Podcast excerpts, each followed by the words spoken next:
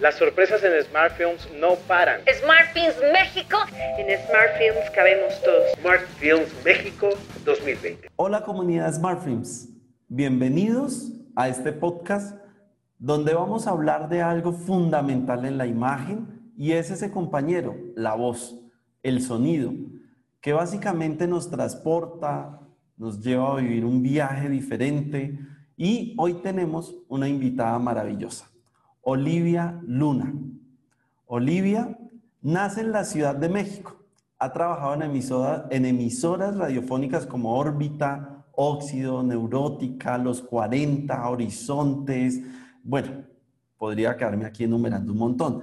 Pero adicional, es una voz comercial de muchas marcas pero así cuenta con la experiencia de hacer doblajes y voces profesionales a actores y actrices que hemos visto en Tron, El Legado, Entrenando a Papá, Monique Vázquez, Deja Vu, Shanti, La Reina Penny y Smith, y recientemente en Toy Story 4 como Dolly. Olivia, Muchas gracias por este tiempo, muchas gracias por estar en SmartFilm. Muchas gracias por la invitación, es un placer y es un gusto estar aquí compartiendo con ustedes. Olivia, ¿por qué escoges trabajar con la voz? Pues yo creo que más bien la voz me escogió a mí, porque pues uno nace con con eh, un don, y en este caso creo que el don que recibí eh, fue el de la voz, y, me parece que es maravilloso. A mí me hubiera gustado ser cantante, sin embargo, este, una cosa me llevó a la otra. Sí canto, como no, claro, también de vez en cuando. No me dediqué a eso profesionalmente.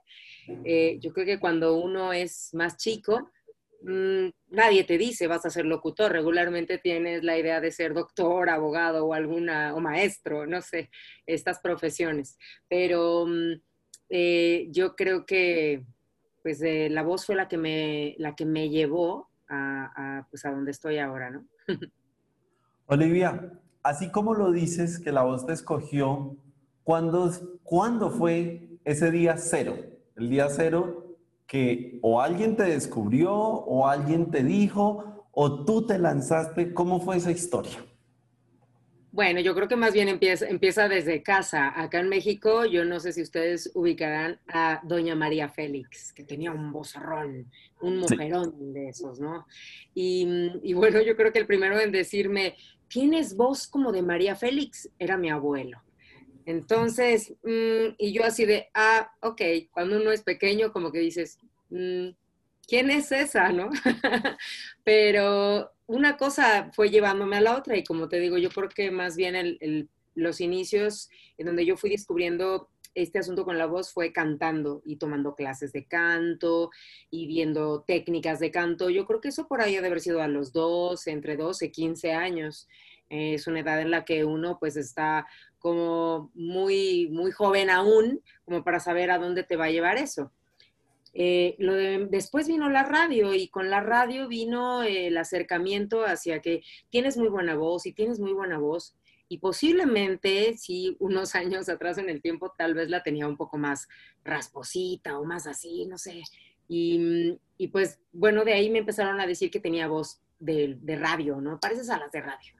Y en alguna época acá en México se usaba mucho ese tipo de voz ronquita, rasposita, ¿no? Entonces me dijeron, Olivia, tú la vas a hacer ahí en la radio. Y la verdad es que, te digo, una cosa me llevó a la otra y empecé a tener acercamiento con la radio. El gusto musical es de por vida, siempre ha sido desde muy niña. Y de ahí, pues, mis acercamientos a la radio y en la radio, en la radio universitaria fue donde tuve la primera oportunidad para poder empezar a hacer radio eh, pues de manera universitaria y ya después de ahí profesionalmente. ¿Crees que no es suficiente? Yo sé que sí, pero no es suficiente con solo tener una buena voz. Hace parte y hace parte de esa magia la empatía, la conexión, eh, como ese toque que hay que ponerle a lo que se diga, a lo que se locuta, a lo que se trabaja con la voz. ¿Qué, qué porcentaje crees que es de importante eso? No es suficiente nada más tener una linda voz, no lo es. Hay que tener aptitudes, hay que tener pasión, hay que tener talento, hay que prepararse, estudiar, trabajar, experimentar. Creo que mm, tener una, linda voz no, te da el porcentaje completo para, para realmente eh, ser exitoso o triunfar. Creo que va de la mano una cosa con la otra, porque creo que hay gente que, se sabe expresar y que hace, tiene empatía, es talentosa, es agradable, amorosa y no necesariamente tiene una linda voz, ¿no? Yo creo que eh, ya, es, ya, ya si armas todo ese conjunto de cosas y además le sumas una linda voz, bueno, pues ya complementaste, ¿no? Pero a veces de nada sirve tener una linda voz que no te transmita nada, que no haga que te conectes, ¿no? Que, que, que te tenga ahí en su atención. Creo que es bien importante ambas cosas. Olivia, sabemos que hay varias líneas de la locución y del manejo de voz hay locuciones comerciales, hay lo que tú dices y a lo que te gustó cuando arrancaste, que fue toda la parte de la música. Vemos que tú manejas varias líneas. ¿Dónde sale esa magia para poder manejar unas líneas y dónde un locutor no podría llegar a eso? ¿Qué es que lo impide a poderlo lograr? ¿O dónde está el secreto para poder buscar y abrir más caminos? Pues es que yo creo que más bien volvemos al punto de, del talento, la capacitación que tengas, el enfoque que tú le quieras dar realmente a tu carrera, llámese como locutor, como actor de la voz, como locutor de cabina o presentador o, conductor. ¿no? Porque alguien me decía, no es lo mismo ser conductor que ser locutor, y creo que sí, eh, no es lo mismo. Em, las dos cosas pueden estar unidas, pero puede haber locutores que solamente se dediquen a hacer voces o a hacer este, eh, comerciales y doblaje, eh, o solamente, o hay conductores de radio que solamente pueden ser presentadores de noticias o dar la hora, etcétera, ¿no? Eh, o quienes tengan muy bonita voz y nada más sea para grabar comerciales y para eso. No se les da a lo mejor la improvisación que puede llegar a necesitar o requerir, el, tema de la cabina, el tema de tener que contestar llamadas y platicar con el público. Eh, eso es otra cosa, creo que abarca otra, otra área, ¿no? Eh, la parte del doblaje, estamos hablando que pues son actores de doblaje en su mayoría y también hay que meterse en el trabajo de un personaje, en darle vida a ese personaje y no a todo el mundo se le da, yo he querido explorar todas estas áreas porque además de ser eh, eh, comunicadora, pues también me gusta con el manejo de la voz, eso, experimentar, experimentar en un jingle cantando y haciendo voces, o haciendo vocecitas, o, em, o este, o, simplemente en la locución, eh, en la, voz, en, vender una marca dentro de los comerciales, si es un producto que va dirigido a más de casa o va dirigido a niños, enfocarte. Entonces, para todas esas áreas, claro que hay cursos, que hay tratamientos, que hay manejos, tonos de la voz. Y es una preparación constante, ¿eh? porque no es suficiente con que ya te tomaste el curso, ya saliste locutor de un día para otro. No, no, es, no es eso, creo que es una, una labor constante. Y Olivia, ¿cuándo diste el salto a hacer el doblaje? ¿Tuviste que estudiar actuación o te salió o cuándo diste ese paso? Porque yo creo que sí hay una gran diferencia, ¿no? Ahí es donde se hace difícil. Pues yo creo que más bien fue poco a poquito, yo creo que lo primero fue la parte de la radio, ¿no? Te decía lo de la cantada. Luego, lo de la propia radio. La radio vino de la mano con la música y el periodismo a través de un medio de comunicación como lo es la radio. Posteriormente me dijeron, uy, la radio a veces no es muy bien pagada, entonces, porque ese es otro factor. Entonces tienes que aplicarte por ahí, a lo mejor a, la locución comercial, Olivia, tienes buena voz, etcétera, prepárate para eso, ¿no? Y entonces ahí fue donde empecé también a trabajar con el área comercial. Después de eso vino la inquietud con el doblaje. Todos hemos visto películas, más en México, que ha sido una cuna tan importante en el doblaje a nivel mundial. Entonces, híjole, yo empecé a, conectar y a conocer maestros del doblaje y ahí me quise empezar a involucrar también.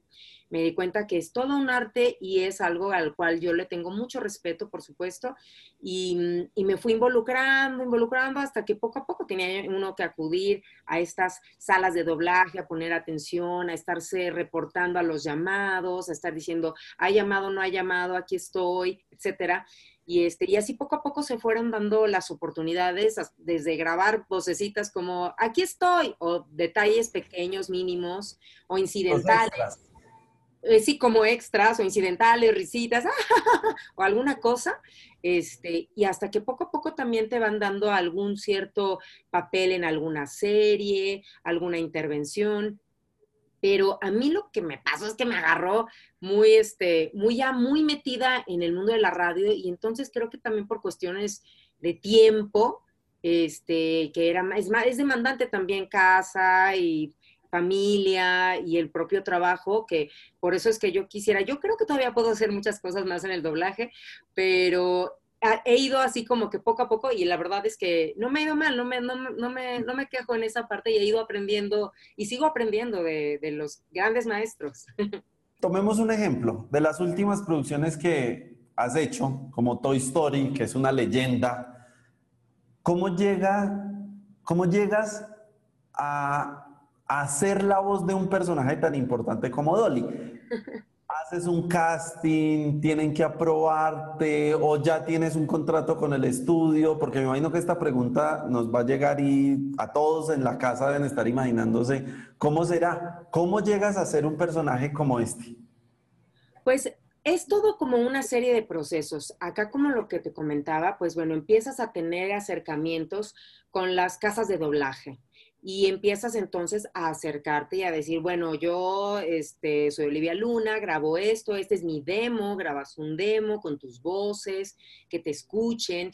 Y entonces llega un momento en el que la casa, eh, la compañía de doblaje, pues de repente están buscando voces con, eh, las con tus características, a lo mejor con ese perfil, con esas edades, etcétera. Y de ahí, pues claro, te, te invitan a, hacer un casting casi todo es, eh, se, hace por medio de casting, a excepción de los ahora llamados Star Talents, que pues son grandes actores ya de renombre que han logrado pues bueno, este, voces, ¿no? Caso Eugenio ahí. Pero mm, eh, pero bueno, la mayoría de, los mortales, que no tenemos esa, popularidad, entonces, claro, de todas maneras, nos, nos llaman, nos hacen, nos invitan a un casting, haces la prueba de voz y ya de ahí te dicen si sí o si no. En el caso con Dolly, es que aparte es una historia, es una historia linda porque, pues, todo el mundo quiere dejar plasmada la voz, su voz en alguna película de Disney, ¿no? O en alguna película de Pixar, qué sé yo. Es como el sueño de todo el mundo. Entonces, pues acá más bien me llamaron de forma directa. La verdad es que yo cumplía a lo mejor y con los tonos eh, que requería, porque la película de Toy Story 3, que, es en la, la, primera donde aparece esta muñequita llamada Dolly, sí. yo no la grabé, la grabó otra compañera, pero posteriormente a eso creo que ella, no sé, ya no continuó o ya no quiso seguir trabajando con ella, ignoro. Y después vino un pequeño cortometraje de, de Toy Story en Hawái. Ahí ah. apareció Dolly. Entonces, este, Dolly hace, o sea, ahí me llamaron y me dijeron, Olivia, pues es que hay un cortito ahí de, de Toy Story con la muñequita y entonces, pues me dieron el llamado directo. Entonces ya lo grabé y eso debe haber sido hace, no sé, algunos años. Sí. Y pasó Por lo menos unos cuatro años, yo calculo cinco años. ¿Verdad que sí? Bueno, pasó el tiempo y la verdad es que nadie sabíamos que a lo mejor iba a venir un Toy Story 4. Y aparte tampoco nunca vas a saber si es que vuelve a salir la muñequita o no. Y en eso, Olivia, tenemos llamado porque se viene el tráiler de Toy Story 4. Y entonces aparece Dolly. Y yo así de, de verdad. fue, fue y ha sido muy emocionante, muy emocionante para mí. Esto sucedió el año pasado. Entonces, eh, pues ya, solamente te llaman a hacer tu, tu, participación y tu grabación. Y realmente la muñequita, o sea, Dolly no tiene, no tiene una voz en específico, ¿no? Tiene, tiene que tener que ser una voz como con carácter, porque es un personaje, es mandona, ¿no? Es así como regañona para los que han visto, pues, la película. Entonces ella quiere mandar, porque en eso llega este, Espérate, No te adelantes a ese pedacito que tenía una pregunta respecto a eso. Cuando llegas al estudio, ¿tienes un director que te marca todas estas cosas o tú lo defines y llegas y haces y te dicen sí o no? ¿O, qué pasa ahí? ¿O hay un director como cuando se hacen las series, las escenas, que va marcando y va buscando entonaciones? ¿Cómo funciona esa parte? Es correcto, siempre hay un, director eh, en el mundo del doblaje. De hecho, creo que los directores son, son artistas, creadores, porque son los que nos guían, son los, que, los que aparte tienes que tomar eh, ahí el, tiempo. O sea, cuando realizas un doblaje de, de persona, no tanto a un, a un en este caso, pues es un muñequito, ahí tiene un nombre técnico, pero bueno, este es aparte más complicado porque tienes que hacer el famoso lip sync, que tienes que cuadrar lo que dices con el movimiento de los labios, ¿no? Posiblemente cuando son animados, este, eso es la palabra, puede ser mm, menos complicado porque no, todo, no todos a veces tienen este, el movimiento de los labios, ¿no? No se le ve, de hecho, eh, pues no es, en el caso de Dolly no es tanto así, em, pero siempre hay un director y que es el que te va te va, marcando el pie hacia la cantidad de loops. Los loops son frases que entonces se van recortando para que de esa manera también se haga el presupuesto de cuántos loops vas a grabar o qué cantidad de, loops se graban, para que en base a eso también te hagan el, pago posteriormente. Este, y el número de sesiones, hagan el cálculo de, de, cuánto tiempo se puede llevar tu sesión. La sesión de Dolly ha de haber sido aproximadamente unas tres horas, ¿no? Y, claro, hay un director que, este, que te va dando las indicaciones hacia la entonación. Aquí está enojada, o sea, porque también he de comentarles que no se ve, no se ve la película completa, no la podemos este, ver. ver antes ni con anticipación. Te dicen, vas ahí al número tal, tal, tal, y ahí es donde tienes que llegar, ¿no? ok. Oye, pero muy rápido. O sea, tres horas, pues porque ya eres toda una profesional, me imagino. Más bien porque no habla tanto, ¿eh?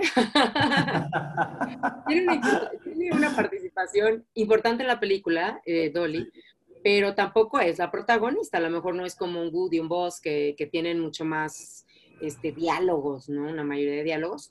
Eh, pero hasta eso, pues bueno, sí fue rápido. Yo creo que, fíjate que yo sí podría decir que creo que todos los que nos dedicamos a este mundo del doblaje, y ya cuando pasas por varios filtros y más para una compañía tan importante, creo que todos son profesionales. Entonces, saben muy bien a quién están llamando, ¿no? Y creo que para eso es que, que hay que justo prepararse, ¿no? Para poder llegar de manera profesional ahí a ese momento en donde ya tienes al director y ya no puedes quedar mal, porque si quedas mal, pues entonces vas para atrás y ya no te van a llamar, al contrario, ¿no? Te van a, te van a boletinar, no, esta no le vuelvas a dar llamado, nos hace perder el tiempo, ¿no? Así es. Olivia, ¿alguna frase que recuerdes de Dolly? Mm, este, pues el cómo le habla a Goody, ¿no? Así que le dice, Goody, ¿debo preocuparme? y luego le habla, todos así les dice, todos a sus puestos, ¿no? Porque habla de que va a, va a regresar la muñequita, este, digo, la nena en ese, en ese caso que es Bonnie, y, mm, y ya, no sé, o sea, son como este tipo de, diálogos que de repente, aunque no lo creas, a veces se nos olvidan, se nos pasan, pero, pero sí les dice, todos a sus puestos, y luego le dice a Espinas, a ver, Espinas, vete a tu panadería, ¿no? Y lo dice, ¿qué no ves, Goody, que estoy aquí? Em, ¿No ves que estoy regañando a todos? y algo así. Bueno, más o menos, ¿no? Espero que cuando la vea ya, ya, no va a tener cara de Dolly, yo voy a tener cara de Olivia. Maravilloso. Olivia, en esta época de pandemia, donde toda nuestra industria se vio afectada, ¿tú pudiste migrar a tu casa o trabajas gran parte desde tu casa? o al cerrar estudios, al cerrar, también se vio afectado tu trabajo? Cuéntanos un poco de la radio, de lo que haces, cómo funciona ahorita en esta época. Claro, se ha visto afectada, sí. Sin embargo, bueno, eh, hay formas de solucionarlo. Ahorita justo donde me encuentro es el estudio de, mi casa. Estoy ahora aquí desde casa.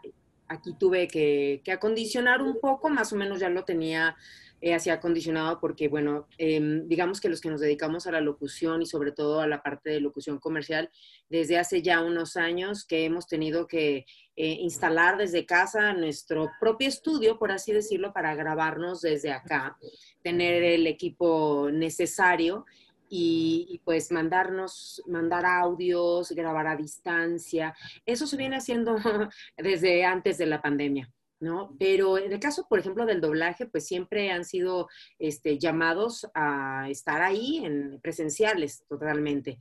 Pero con la radio, pues tuvimos que salir de la cabina, cada quien a sus casas, la mayoría de mis compañeros pues graba sus programas.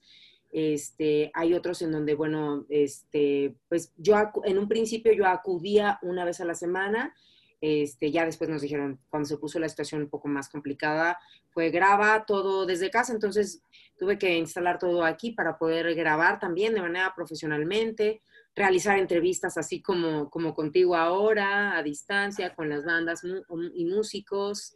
Este, mm, vaya, la tecnología, claro, nos acerca y nos ha ayudado, ha sumado. Eh, pero sí se, sí se extraña de repente, la, por supuesto, el acercamiento pero mm, yo ya estaba preparada, ¿no? O sea, digamos que yo ya tenía, pues, digamos que todo, de micrófonos, este, bases para sostener el teléfono, bases para sostener el, micrófono, eh, la consola mezcladora, interfaces, eh, programas de grabación, este, todo lo necesario.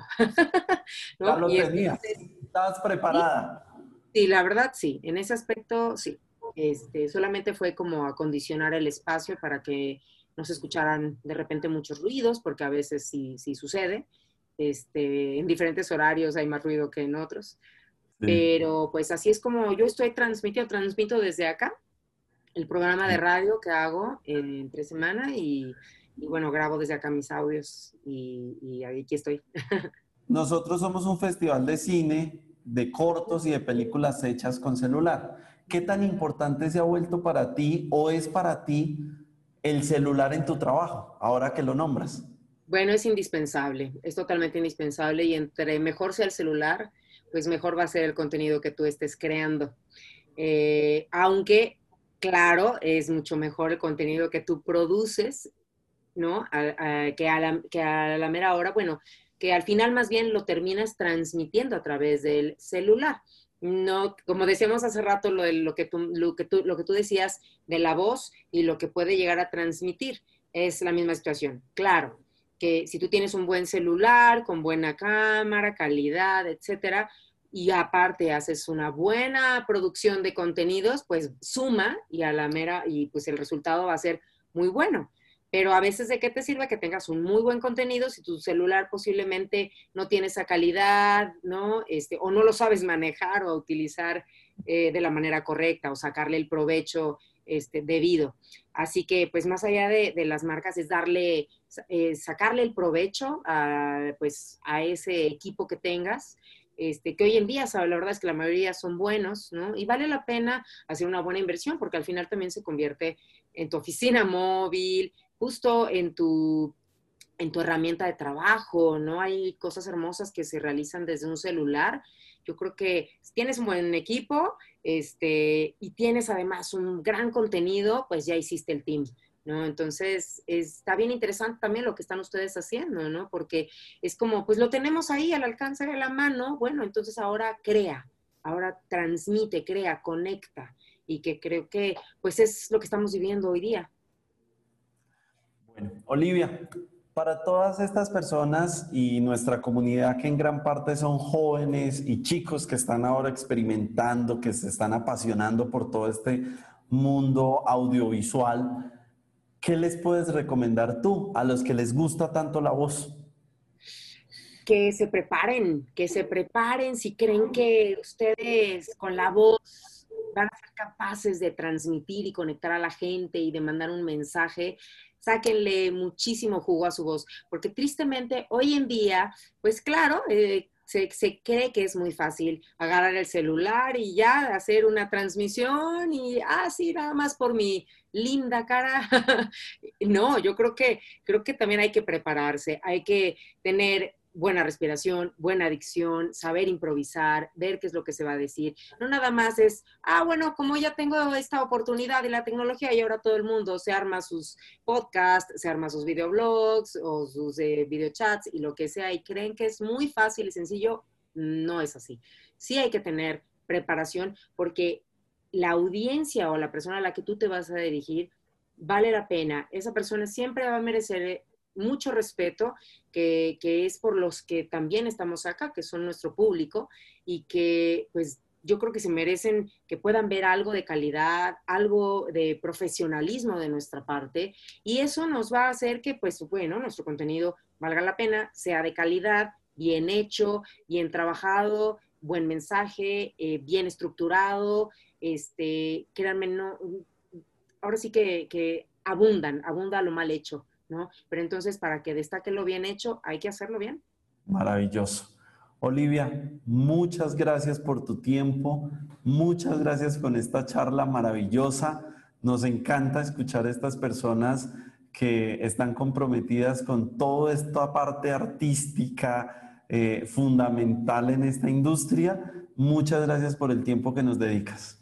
No, hombre, al contrario, gracias a ustedes y de verdad, créanme que es este mundo de la locución, el doblaje, la radio, este, en, la parte de conducción, locución, es, es enriquecedora, es maravillosa.